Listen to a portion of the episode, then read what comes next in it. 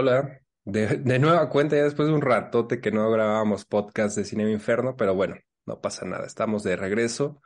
Antes que nada, pues para presentar, ¿no? Viejos conocidos. Eric, Eric Vázquez, ¿cómo andas? Listo para hablar de Winnie Pooh. Tantas buenas películas y la que revivió el podcast de Cinema Inferno, Winnie the Pooh, Miel y Sangre. Pero bueno, acá también anda el buen Jorge Grajales para representar a la Gen X. ¿Cómo andas, Jorge? Bien, bien. Feliz año ya en este febrero. Feliz año a todos los espectadores de Cinema Inferno. Pues este es el primer podcast y pues sí, vamos a hablar de esta película. Ahí nada más, el Winnie Pooh, miel, sangre, como ya bien lo han dicho por ahí. Entonces fuiste víctima del marketing, ¿no? Claro, hombre, estas películas para eso son. No, no le veo mayor eh, atractivo que comprar el vasito. Que justo, ¿no? Seguramente quien escucha esto, eh, saludos al Steiner, que es el, nuestro fan número uno, eh, pues sabe de, de qué va Winnie Pooh, Winnie the Pooh, miel y sangre, pero bueno, Quizá quien no, rápido lo explico. Es una película eh, de origen británico, de bajo presupuesto, aunque no tan bajo presupuesto para parámetros, que ahorita seguramente saldrá el tema, parámetros nacionales, cosas del Feratum y todo eso.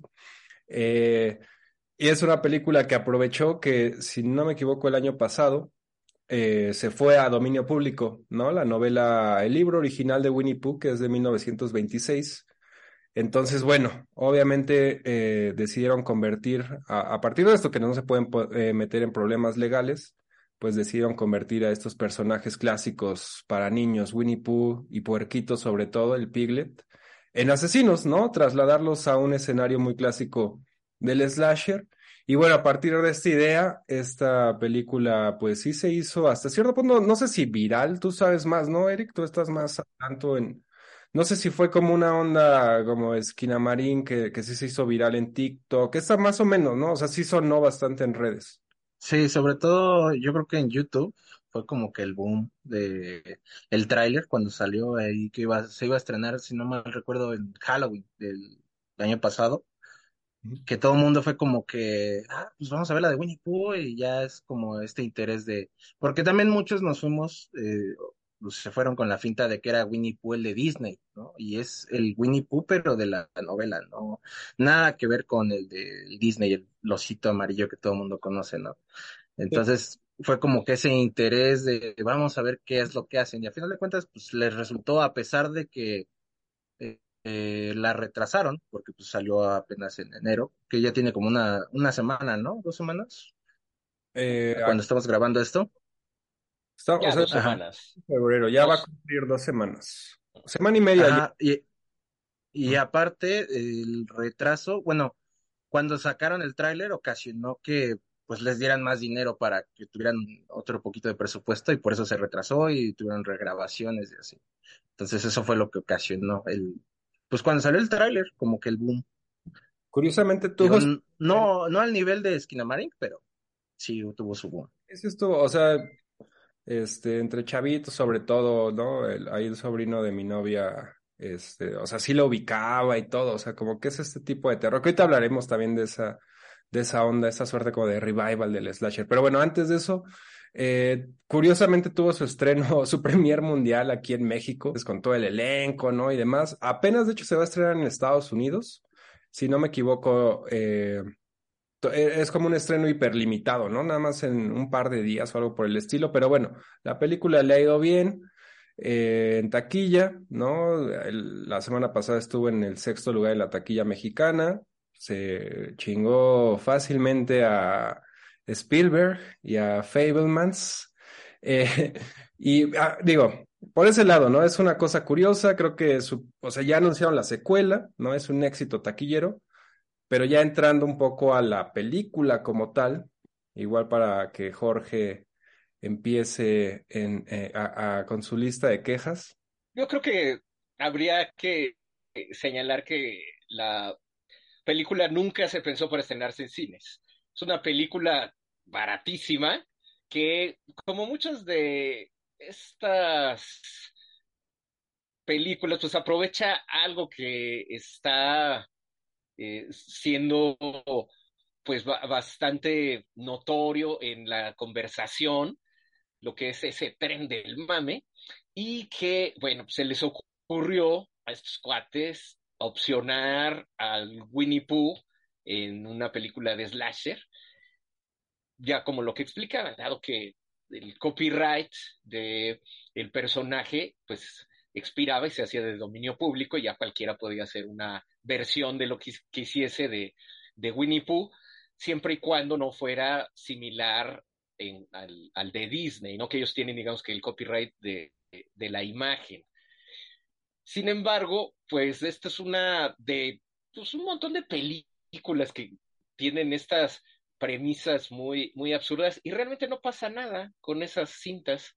Y yo creo que aquí en México se volvió una sensación en cuanto a las redes sociales, se hizo bastante viral y por eso deciden aquí eh, pues darle un, un, estreno que me parece que ni los propios realizadores hubieran esperado, el que se exhibiera en un circuito de salas comerciales, que vinieran a dar incluso pues unas conferencias de prensa, en fin, ¿no? Es, es, un fenómeno que me parece que se le sale de, de control para ellos, para bien, y que muestra, bueno, el poder que tienen las redes sociales para viralizar cosas.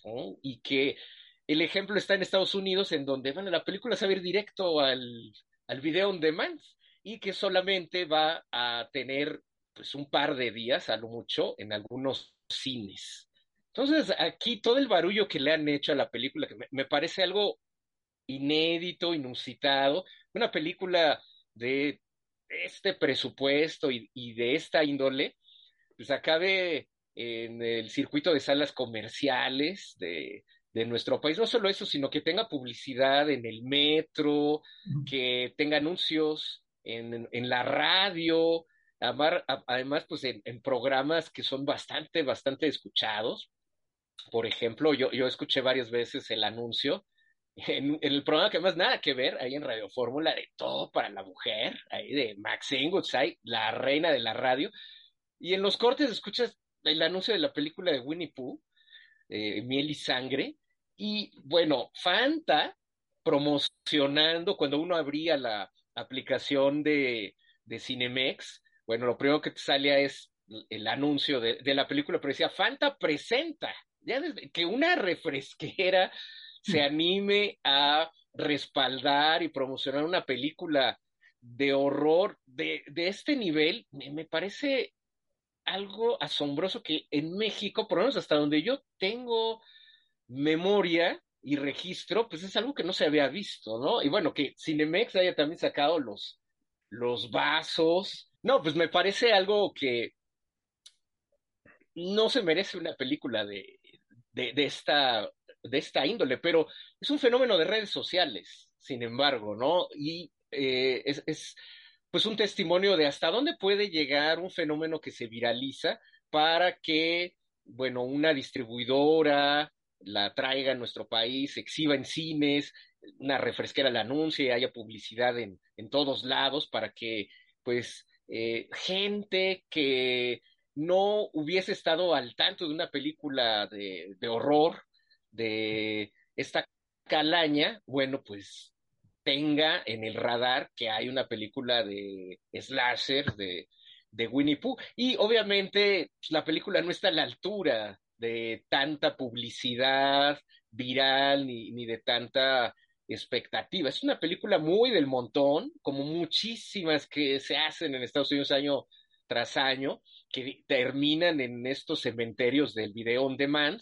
y que pues eh, no resulta para nada notable más que eso, ¿no? Eh, la premisa, sin duda, eh, es muy oportunista de, ah, bueno, vamos a agarrar a, a Winnie Pooh para hacerlo un personaje de, de, horror, que aparte, pues dio pie a que surgieran más películas con esta misma premisa, ¿no? Casi muy poco después de que el tráiler se vuelve viral, bueno, pues ya vimos anunciadas un buen de películas que, que el Grinch, que de Peter Pan, que ya todas en clave de, de horror. Sin embargo, ninguna de ellas eh, pues alcanzó como toda esta viralización en, en redes, como dicen por ahí, el que pega primero, pega dos veces. Y bueno, pues lo hizo primero esta película y bueno, ahí, ahí el, el resultado. Sin embargo, ya uno como espectador yéndola a ver, bueno, sí, resulta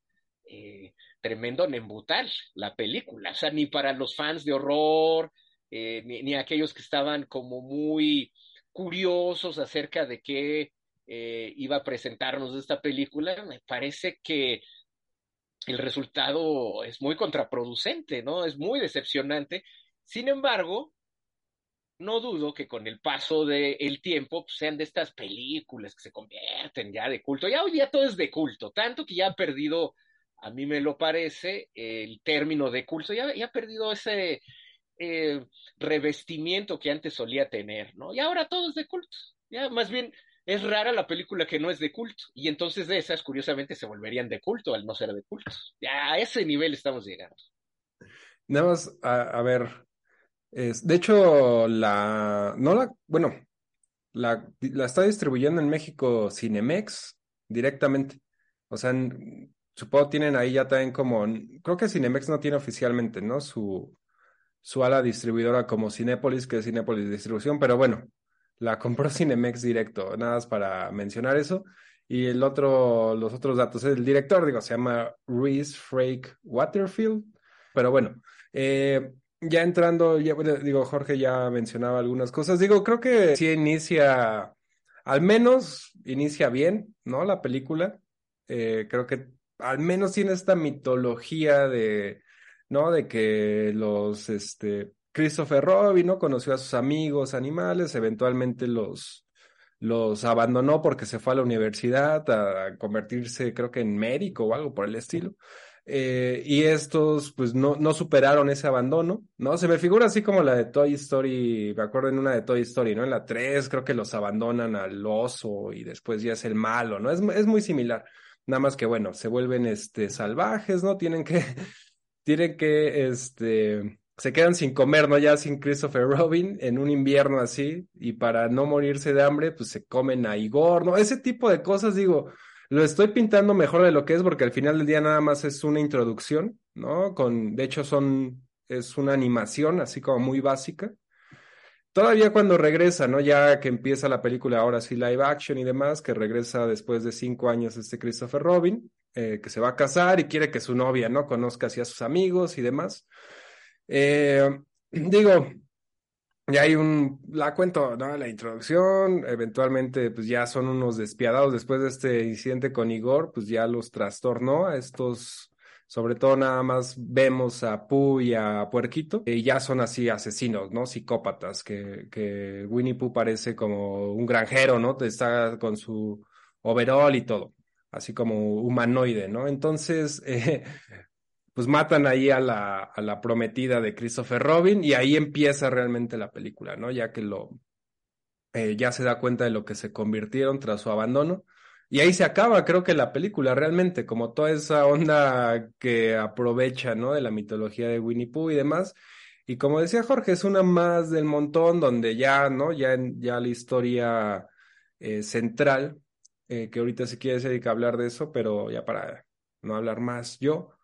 Eh, ya es una mezcla, ¿no? Entre el clásico, el slasher, el escenario clásico en medio del bosque, pero por ahí también como medio home invasion en algunos momentos, pero también tiene que, digo, sin compararlos, porque me parece muy superior la, las Terrifier, pero son como estas películas que ya también son post eh, porno de tortura, ¿no? También hay esos elementos ahí, por ahí música como satánica en la de Winnie Pooh, no sé, es una mezcla ahí de cosas muy genéricas y, no pasa gran cosa, ¿no? Sí, que bueno, ahorita que mencionabas lo del intro, por ejemplo, esa vez que la, la, la fuimos a ver, yo te dije, yo creo que si hubiera quedado como un corto, ¿no? Donde tal cual cierra cuando se muere la, la prometida de Christopher Robin, creo que ahí se hubiera quedado como interesante, ¿no? Y es que la escena que le sigue es una que no tiene nada que ver con eso, que es cuando vemos a esta chica con su, con su psicóloga, ¿no? Y nos presentan a este nuevo personaje que es la que va a ser la protagonista de la historia y este grupo de amigas que más adelante se va a ir a, a- al bosque, bueno, a una residencia que está cerca del bosque de los Cien Acres, eh, y nos presentan esta historia que no tiene nada que ver con Christopher Robin, ¿no? Y que se nota que para mí que iba a durar como menos, y cuando vieron el boom, dijeron, no vamos a meterle más cosas, agárrate un guion que esté por ahí olvidado, empolvado, este, métele a Winnie Pooh de a fuerzas, aunque no tenga nada que ver con un acosador, ¿no? Que es el tema principal de la chica con su psicóloga, eh, y le metes a Winnie Pooh y hay que mate a, sus amigas, ¿no? Este, hay como, como mencionaba este Grajales, pues sí es una película que es muy del montón. Eh, y, y creo que se nota desde el primer asesinato de Winnie Pooh, no la, no la prometida de Christopher Robin, sino lo- la primer chica, la que se, la que llega tarde a la fiesta con ellas, bueno, ahí a la casa, Y la que clásica tal, pierde, ¿no? ajá, sí, la clásica que se pierde, pero tal cual, o sea, cuando Winnie Pooh la agarra, o sea, la agarra con una fuerza de que se le quita la playera y se le ve todo, ¿no? Y es como, como, ¿por qué? ¿No? O sea, es de tal cual, no, no, ahora sí que el Winnie Pooh es bien pervertido, ¿no? Porque dijo, ah, yo no lo voy a matar si no le veo nada. Y ya es como que le quita la playera y ya luego vemos pues como la, la mata, ¿no? Y eh, ya después, pues vamos conociendo más a este grupo de amigas, eh, cómo van teniendo, bueno, como ella, la protagonista le- les platica sobre este acosador que tuvo en su, en su casa. Y no es hasta que una de las chavas empieza a tener como que, bueno, que se mete allá al jacuzzi con la música en alto, que es cuando Winnie Pooh se da cuenta que hay alguien cercano. Y es como, Sí, digo, o sea, es una clásica, ¿no? De vamos a, el puro pretexto, las, los personajes así de, de cualquier slasher, ¿no? El grupo de amigas que, pero esa que dices también, o sea, y todas las actrices muy malas.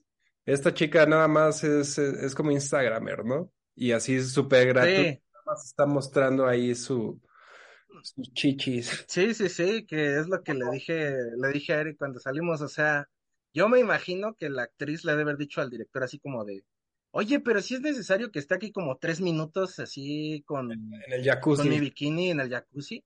El director, sí, sí, sí, tú date, tú date. Ya hasta después es cuando te tomas la selfie y sale el Winnie Pooh ahí atrás, ¿no? En la oscuridad a lo lejos.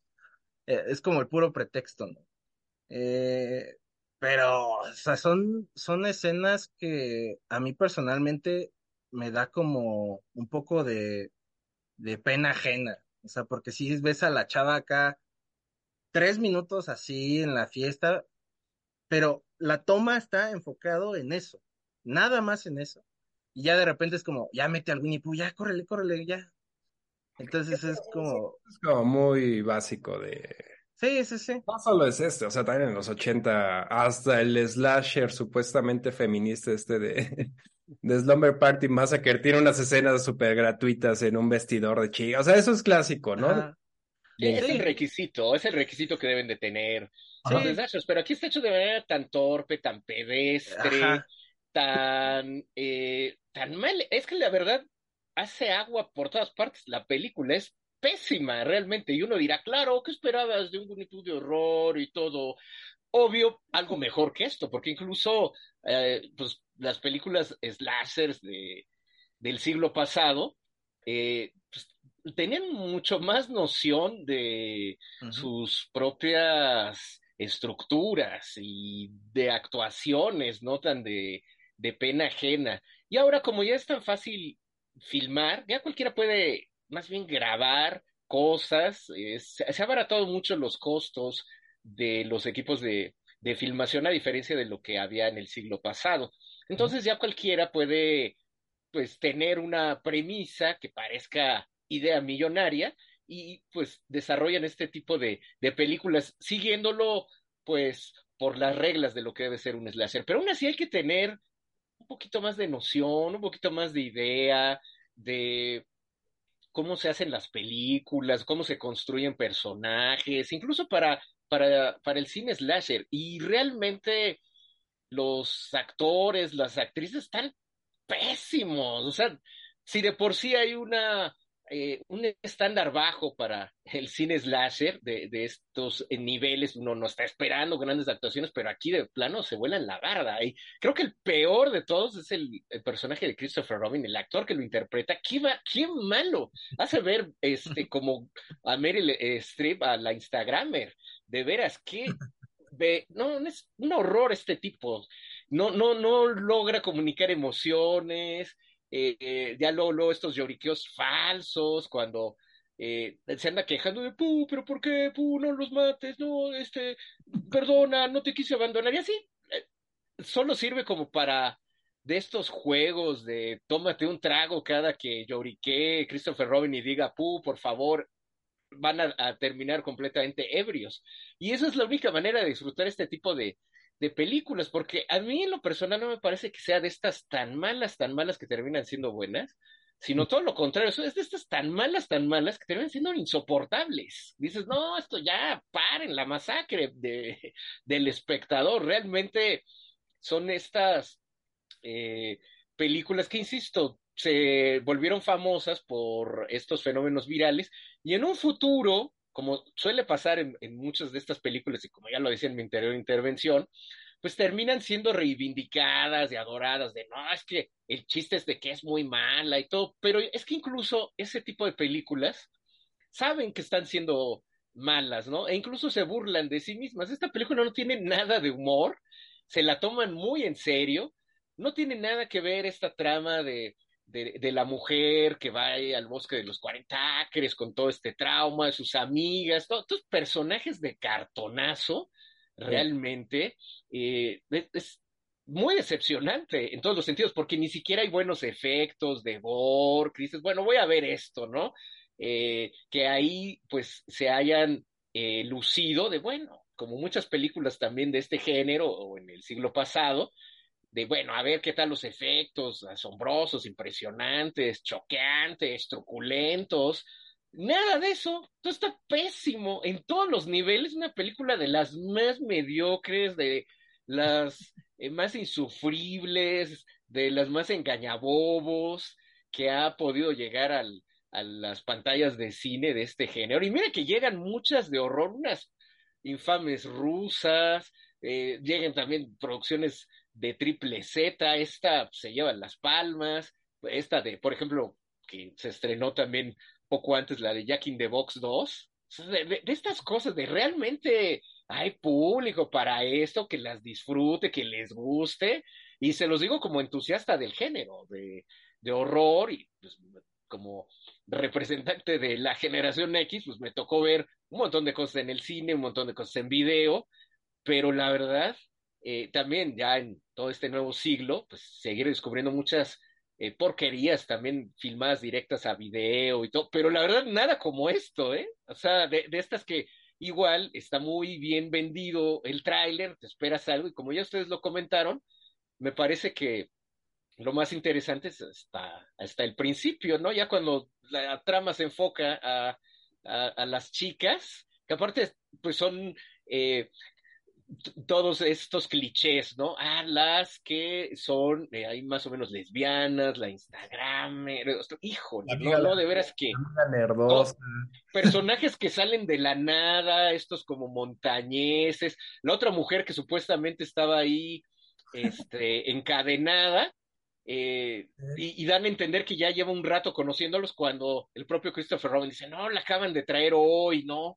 En la mañana, y, y ella de, no, este ya se sabe sus nombres, que no hablan, uh -huh. y que ya quiere una venganza contra... No, no, no, una serie de cosas que se ve que la fueron construyendo sobre la marcha, así como cuando los niños se ponen eh, a jugar con muñecos, eh, o cuando éramos niños, así de, no, pues que, que, que viene el Jason, y, y, y, que, y que agarra un machete y que no, y que luego sale así, así está ese nivel de, de la película. Y al decir que hay un guion o que hay algo detrás, me parece darle mucho crédito y pues ahora sí que actores y directores encantados los trajeron a México, superestrella, su alfombra, conferencia de prensa. Híjole, híjole, qué barbaridad. Pues bueno, antes de que se nos infarte aquí del enojo el Grajales.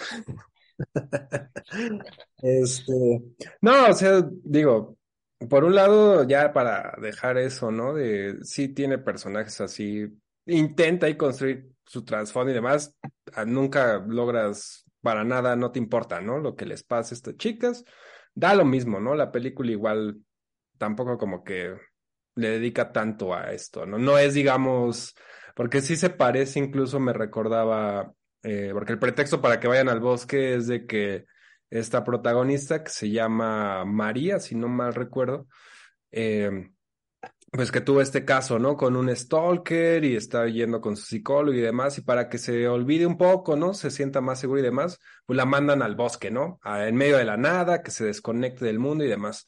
Me recordaba un poco, por ejemplo, el mismo escenario, bueno, algo similar a lo de Evil Dead, pero el remake, ¿no? El de 2013, donde también, porque es una adicta a las drogas, era, ¿no? Si era como junkie. Sí. Igual, ¿no? La meten hacia a una cabaña en medio de la nada para que eh, pues se desconecte un poco, ¿no? Y tenga un, un mejor proceso de recuperación y demás no tiene nada que ver con eso, ¿no? En la de Evil Dead sí es importante ese tema de, ¿no? Está presente en toda la película, por eso me pareció en su momento, y ahora va a tocar revisitarla, ¿no? Ahora con, con la nueva de Evil Dead, pero bueno, eso sí le dio la vuelta, ¿no? Era diferente, sí seguía la... O sea, el, el tema de la adicción era importante, ¿no? Sus amigos no le creían el tema sobrenatural y demás. Aquí nada de eso, ¿no? Eso es, pasa, es el mero pretexto de llevar a las chicas al bosque. Eh, ya, ¿no? Dejemos eso pero, o sea, viéndola incluso, ¿no? Evaluándola como, uh, como un slasher donde vas a ver la violencia, que a mí yo, yo puedo disfrutar ese tipo de películas, ¿no? Quizá no todos los slasher tienen el, el nivel de profundidad de personajes, pero bueno, si, si me entregan grandes secuencias, y como decía Jorge, esta tampoco. O sea, no hay ninguna no hay ningún asesinato de, de Pooh que digas, ay cabrón. Y a mí en particular me, me sacó así de la jugada cuando atropellan a una de las chicas, que, que ahorita hablaré de eso. Creo que, creo que tiene, no, no, también estoy de acuerdo con Jorge de que no creo que esté al nivel de, de estas películas que eh, pues están como de Room, ¿no? Que sí están haciendo algo serio y que les sale una cosa para hacernos divertir. No creo que llegue a esos niveles, obviamente, pero sí hay ciertos momentos como ese donde el, el, Winnie Pooh va en un carro, que ahí lo tienes, ¿no? En el, en el fondo. Ajá. Un BMW. y ahí va, y no, o sea, por alguna extraña razón decide, ¿no? Atropellar a la, a este Instagramer, pero ya en el momento en el que le pasan la llanta por la cabeza y se ve un CGI sé que el CGI, ¿no? Es como muchísimo más barato que los efectos prácticos, pero pues ya ahí la película 100%, en el lado de los asesinatos dije, no, ¿saben qué? Esto sí es una baratija, ¿no? O sea, a mí me... Algo que me gustó de, Terrifier 2 y que repito, la, supongo la traigo muy presente, todo la traemos presente, la nota esa de que se estaban vomitando, todo, o sea, sí creció mucho de boca en boca la 2, ¿no? Porque cuando salió en realidad... Eh, pues se estrenó también un estreno limitado en Estados Unidos, fue creciendo, ¿no? Hasta que se estrenó en México también, ¿no? Estreno masivo.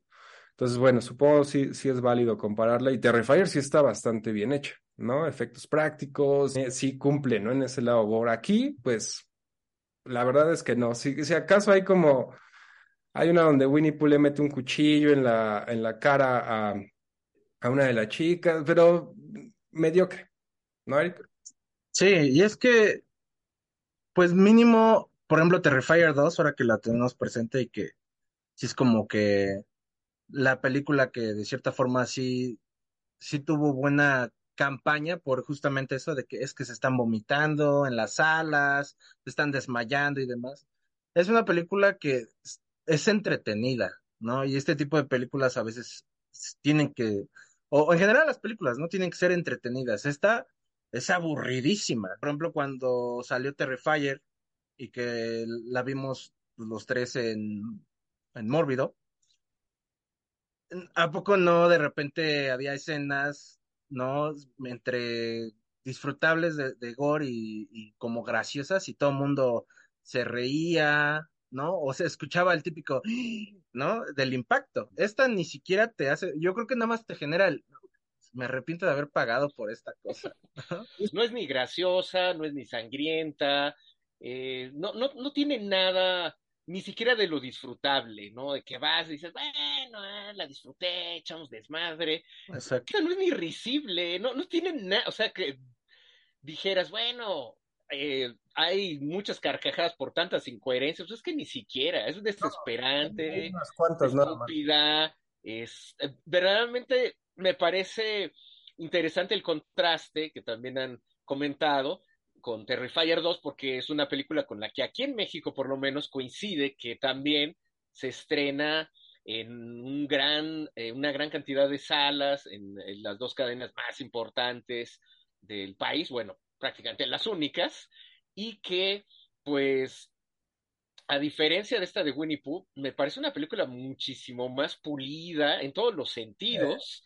Eh, y que tiene mucho feeling de, de, estas películas de los ochentas. A mí que, pues, siendo este representante de la generación X que me tocó ver muchas de estas cosas en el cine, al ver Terrifier 2, dije, claro, esto es como las películas de los ochentas, de slashers ochenteros, que se veían en aquellas épocas y que aparte le sale de manera también como muy natural, insisto, muy, muy orgánico, es muy sanguinolento, pero también hay, hay una historia de esta chica, este, su hermanito, eh, y, que está muy bien armado, todo, podrán o no podrán gustarles, pero no se podrá negar que tiene un mejor nivel técnico en todos los sentidos, de actuación, de edición, de fotografía, en todos los sentidos, supera con creces, eh, pues ya ni, ya no digamos al, al Winnie Pooh, sino incluso a su primera parte.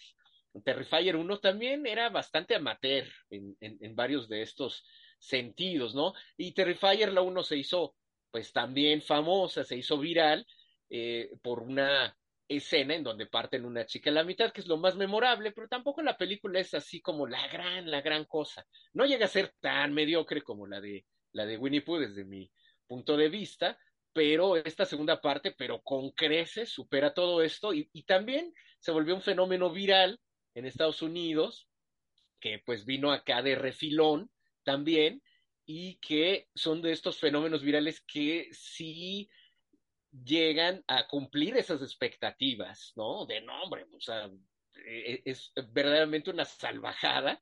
Yo no recuerdo haber visto una película de esos niveles para el público en general, porque uno que es también consumidor de horror, del gore, pues dices, claro, he visto más o cosas más truculentas, sí, pero las has visto en el cine, donde vaya el público en general, eso yo no lo veía desde el siglo pasado prácticamente, porque ya no se hacían este tipo de películas y que lleguen pues estas dos casi al mismo tiempo para probar estos dos extremos, me parece bastante interesante. Cómo un slasher sanguinolento puede hacerse de manera bastante bien pulida, como Terrifier 2, y que cumpla y satisfaga a aquellos que buscan el horror gore y que enoje y que pues desespere al público eh, común, ¿no? Que les gusta según el horror, pero a lo mejor no han visto esto y en el cine, ¿no? Y que por eso estas notas de no, que se vomitaron y todo, porque pues sí llegan a lo mejor a públicos que no están acostumbrados a ver eso.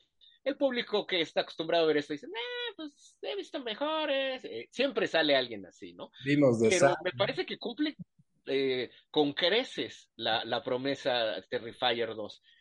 Cosa que Winnie Pooh, pues no, tiene, pero por ningún, ningún lado. De, verdad es que es una película eh, estúpida, tontorrona, pedestre, mal hecha. Híjole, o sea, aquí podemos agarrar el diccionario y encontrar una serie de adjetivos y podemos con eso rellenar el podcast, pero creo que ya el punto está hecho. Y lo peor creo que de todo es como en las películas Marvel, al final, ya que salen todos los créditos, dice, Winnie Pooh regresará. Y uno de, no, por favor, no.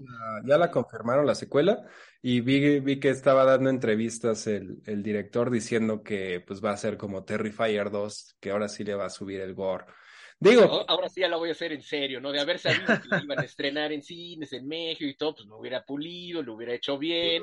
y como pues le faltan varios personajes del Winnie Pooh, que el, este, el conejo, el tigre, pues los canguros, el búho.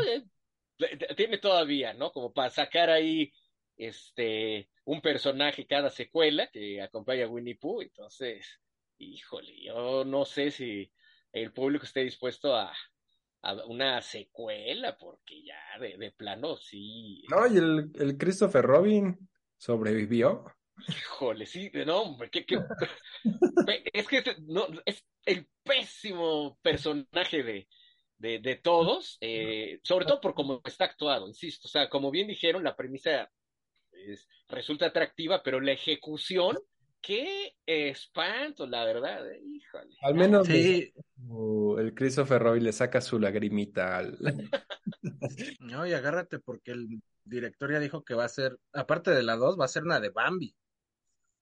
Sí, pues ya, ya vio ahí el filón, pero pues ya también, obviamente, pues ya la, la, la gente no es tonta, ¿no? Ya si, si ves que la primera pues, estuvo malísima, ya la segunda sí tendría que, supuestamente, como dice, llegar a estos niveles de Terrifier 2, pero allá sí tienen talento. Este cuate, o sea, no, no, no, no tiene, se, se nota, pues, ¿no? No, no tiene talento. Porque hay eh, películas donde tú ves que hay talento y no hay presupuesto. Acá no tienen claro. ni presupuesto ni talento para nada. Entonces, no, no, no laburo. Sería interesante saber. Sería interesante saber exactamente cuánto costó. Porque sí, o sea, es, es low budget, pero la comparas con cosas mexicanas y sí se ve más presupuesto. O sea, yo creo que Lex Ortega sí te dice Winnie Pooh, miel y sangre es de, es de presupuesto grande.